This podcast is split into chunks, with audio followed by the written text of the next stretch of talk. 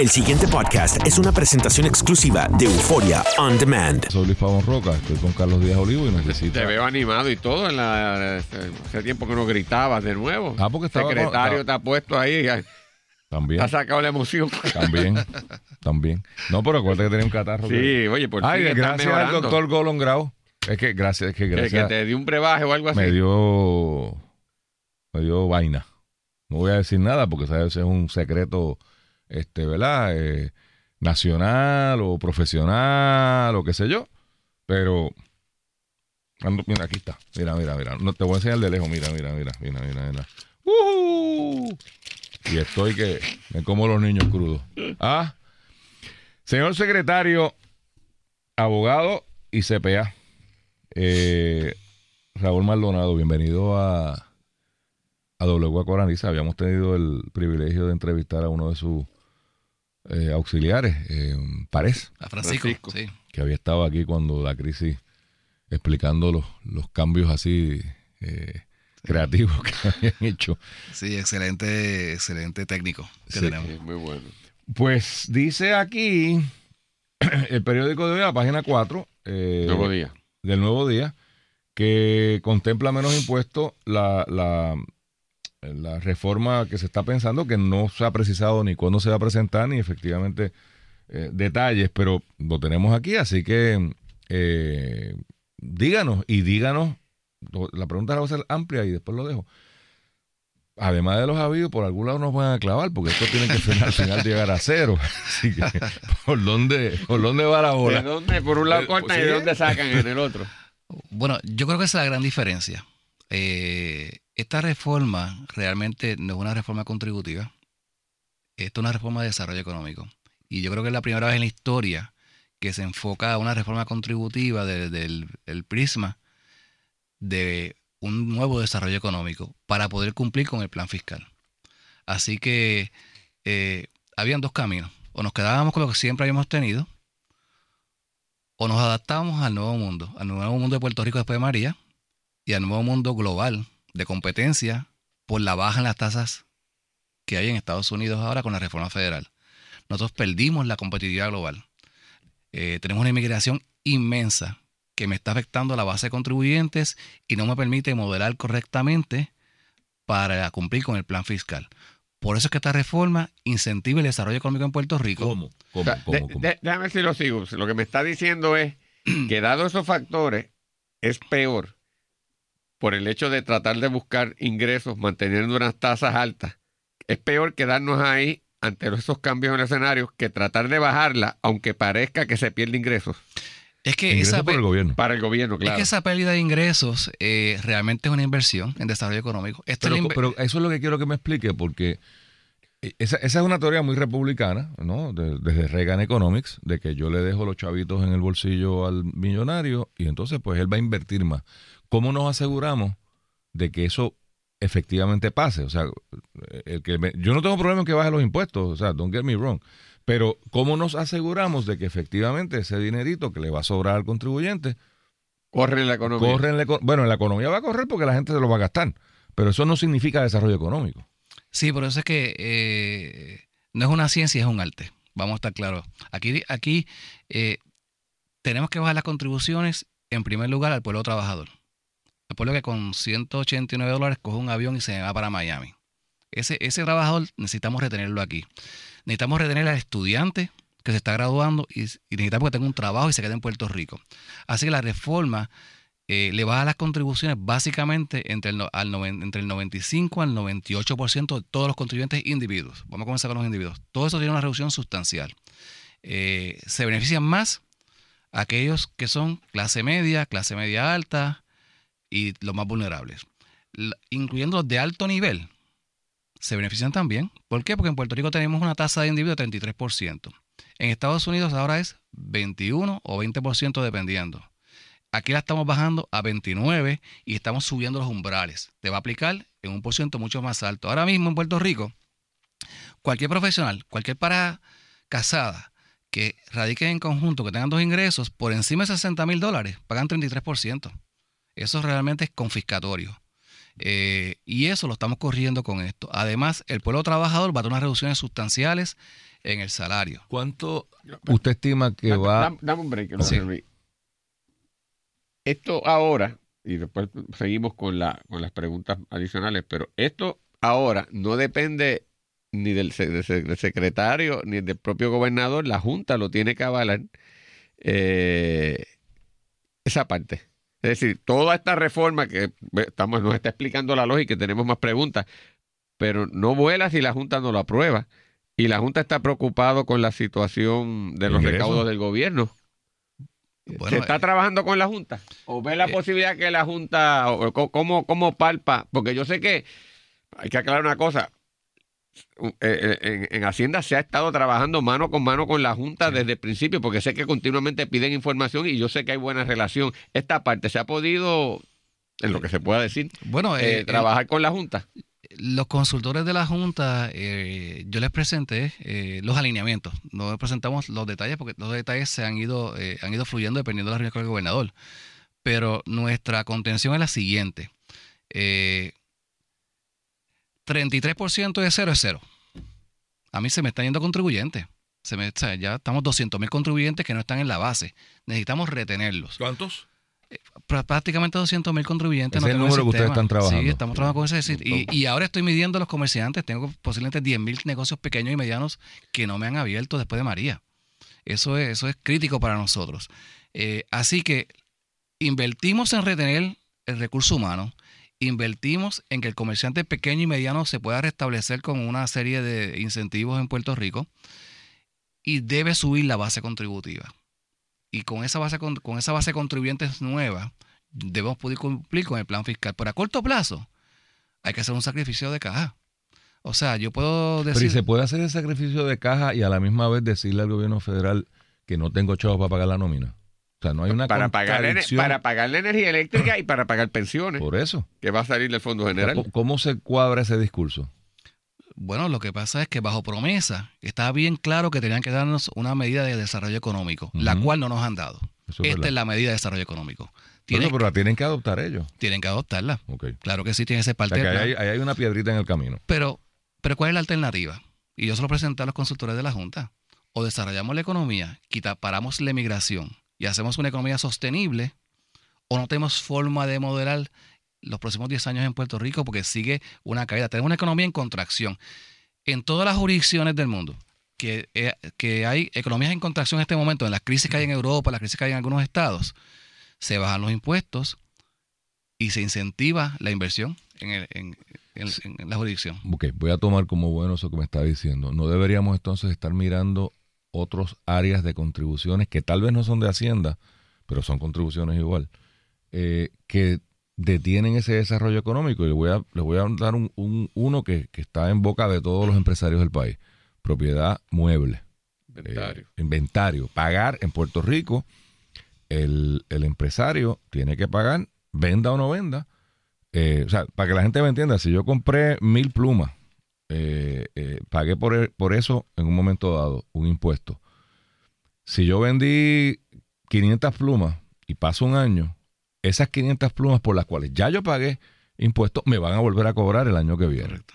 Y eso eh, se, ale- se alegó por algunos que inclusive el problema de abastos que hubo en el país cuando el tema del huracán fue porque todo el mundo mantiene eh, eh, lo Lo más bajito. bajito para que no me pasen por la piedra y eso se va a mirar. Eh, sí, lo estamos mirando. Ese, esa partida, eh, yo obviamente la jurisdicción de los municipios no es, no es del secretario de Hacienda, pero sí, eso. pero sí el gobernador me solicitó que los ayudara y los asesorara y hemos estado en conversaciones. Tenemos ya recomendaciones del Colegio de CPA, recomendaciones de industriales muy interesantes. Las estamos discutiendo con los alcaldes. ¿Por qué? Porque la única manera de ser competitivos nosotros nuevamente es eliminando los impuestos que inciden como este. Este es un impuesto que es, es terrible para la economía, porque lo vimos en María, no teníamos inventario, y eran inventarios críticos, y además fomenta eh, la evasión, porque es un impuesto alto. Así que eh, tenemos que buscar una alternativa para sustituir ese ingreso para los alcaldes. Y por lo menos lo que hemos visto es que posiblemente no sea una alternativa, es una combinación de varias, de varias cosas. Por ejemplo, Por ejemplo, eh, se ha hablado en algunas áreas de subir un poco la patente. Más. En algunas industrias. Y las patentes, y la, de nuevo, si vamos a hablar de desarrollo económico, la patente es uno de los impuestos más regresivos que hay, y me explico para que la gente nos escuche, nos entienda. La patente usted la paga del bruto, del, o sea, del- de la cantidad total de negocios que usted hizo. Si usted se ganó cero, como quiera, está espetado con, con, con ese impuesto. Si ganó cero en, ne- en neto. En neto, por eso, si, si, no, si, si yo vendí un millón de pesos, pero por las razones que sean, Acabaste en pérdida. acabé en pérdida, como quiera la patente, porque va por el millón, no tengo deducciones. Por lo tanto, desde el punto de vista de competitividad, ese es otro que si me lo aumenta estamos yendo en contra Sí, pero lo que están haciendo los economistas que lo están analizando es que no es una patente para todos, es algunas industrias que sí. Entonces, cuando se discute esto con los municipios, es tratar de crear un menú estado de patente. Hay una recomendación muy interesante eh, que plantearon algunos de los industriales, créame un cap, un límite de transición. O sea, que, que por encima de un número X, yo puedo traer el inventario y no pago más. Como crear una base para movernos en una transición en esta época de crisis. Así que sería una combinación de varias alternativas. Eh, en o sea, que no se afecta a los ingresos del gobierno porque seguiría tributando a lo que estaba tributando, pero fomento con esa medida que la gente traiga más cosas. o puedo ir reduciendo en la medida que la economía recupera y el municipio tiene ingresos de otras fuentes más naturales ¿no? en sus ventas. El, el- el mismo principio, aumentar la base. Aumentar la base. Vamos, Y- vamos a explicar eso un poquito. Que, o sea, hay dos maneras que el gobierno puede tener más recaudos. O usted le cobra más a la gente. O sea, yo le digo a Carlos Díaz Olivo, en vez de darme 10 pesos, me das 20 pesos, pues dupliqué mis ingresos. O yo me busco 5 días olivos más y le pido 10 pesos a cada uno y ahora tengo 50 pesos y a Díaz Olivo no le aumenté nada. Eso es aumentar la base. Para que la gente tenga claro los, los conceptos. Sí. Me dicen aquí que este. Aníbal Joven lo voy a tirar al medio. que. Es amigo. Pasado Amigo, presidente del, del colegio, colegio. Del. Que entre las cosas que, que, que- que estaban trabajando por lo de el inventario es atarlo al costo de lo vendido. Es decir, si tú lo vendiste, ahí cobras el... el, el- Ah, esto. esa sería Y una buena solución y ahí tienes el municipio, sigue No, cobrando. que sea un one shot y el deal. one shot deal. Está buena, muy pro- buena. El problema Sí, es eh, es cuando tú sigues pagando por un inventario que, que no se está moviendo. Esa alternativa es de las más atractivas y la estamos modelando. Sí, Eh, esa es buena. Me gustó mucho. Secretario, que, en una pregunta de, de cambio radical, no de tema, sino de, de, claro. de subtema, si quiere. Se había estado hablando y siempre ha habido eh, esta cosa de eh, regresar al muelle. Eh, nosotros nos movimos al, al IBU, IVA, yo creo que tenemos un IVA y no se lo dijimos a nadie. No, no sabemos lo que tenemos. O no sabemos lo que tenemos. Un híbrido, un Pero híbrido, es un sí. Y siempre ha sido el planteamiento de que si elimináramos las exenciones al muelle, que era lo que mataba ese sistema, habían, ese era el famoso ejemplo de los mapos con palo pagan y los mapos sin palos no pagan, y me acabo de inventar el ejemplo.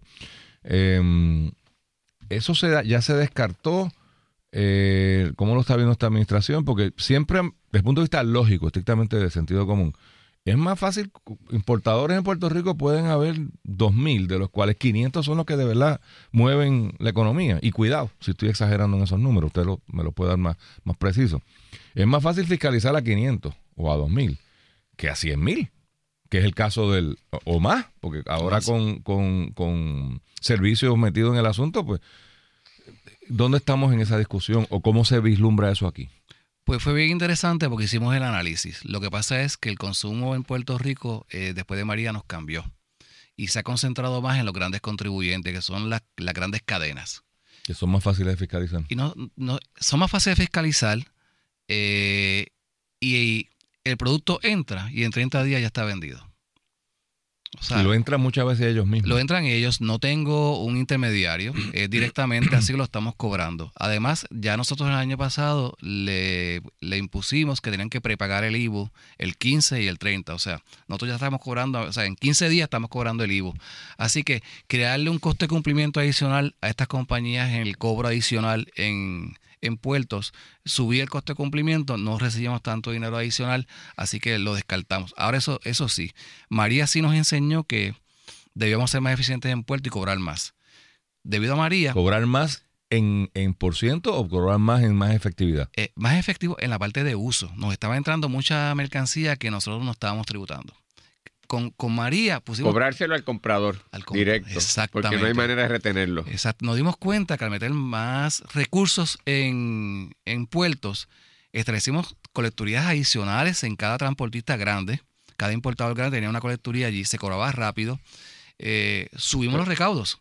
Así que Pero es, decidimos. pero Sí. perdón, interrumpa, secretario, esto, para, el secretario está hablando que esto es una cosa importante, que el IBU eh, se cobra en, en- en la mayoría de los casos cuando se hace la venta, el vendedor retiene el producto al que compra, es decir, lo paga el que compra, pero es el vendedor el que te lo cobra a ti y se lo envía a usted va a la tienda, Pero el- eh, el- además de un impuesto de venta, es un impuesto de uso. Esa se supone que sea la porción, por ejemplo, que viene una mercancía de afuera, que yo no la voy a vender.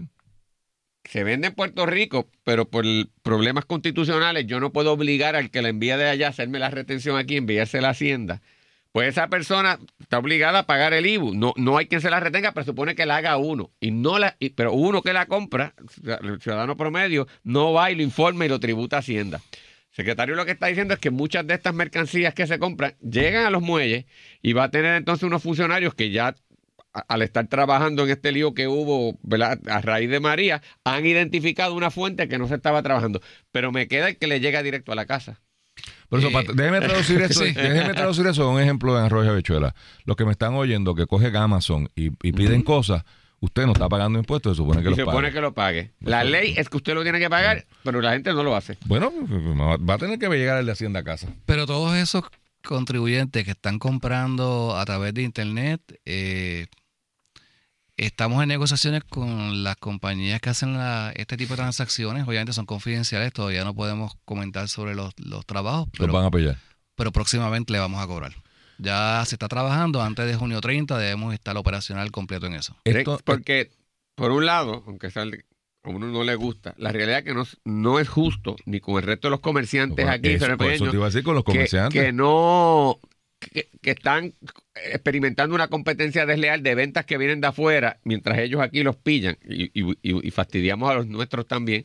Y es injusto también para el propio consumidor porque una gente se las puede arreglar y tiene las posibilidades de hacer esas compras desde allá y otros no. Tienen que comprarlo aquí. Claro, pero tiene que, que ser que algo que usualmente son los pobres.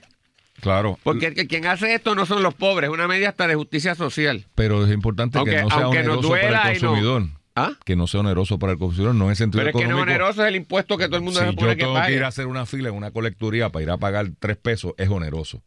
No, lo que pero es que te lo van a cobrar ahí. No sería Bueno, la yo no sé, colecturía. es que Ay, una- pero la colecturía es un buen tema. Sí, Pero eh, explique, ajá, o sea, Ah, si sí, tenía bueno, como en, que en ese sentido, el, el contribuyente se puede conectar a Suri y pagar electrónico. No tiene que ir a la colecturía. O sea, ya, ya el sistema lo establecimos Se para puede. que pueda pagar. Bueno, que sea fácil, que Y sea en transparente. Puerto puede pagar y le estamos dando la facilidad. La nueva etapa, que sería después de julio primero, va a ser digital. Usted va a poder pagar con un app de su celular. Y, pero, secretario, y por eso imagino que si eso es así, te tornaría obsoleto el concepto de la colecturía, pero en la práctica parece que no es tan obsoleto porque mucha gente todavía sigue yendo allí o no tiene acceso a la tecnología o yo no sé qué, pero las filas Pero uno ve malvete- allí en Atorrey, la, la colecturía de Atorrey hasta los sábados es una cosa terrible. ¿Cómo se va a trabajar eso? Eh, sí, después de María lo que me quedaron funcionales son como 30 colecturías nada más, que a veces a tiempo parcial porque falla, hay fallas eléctricas, son pueblos a veces con, con difícil acceso. Eh, hicimos, estamos eh, precisamente durante este mes ya comenzamos un proyecto donde sellos, comprobantes y malbetes, eso es el 80% del tráfico medio de colecturía, el resto es mínimo, mínimo.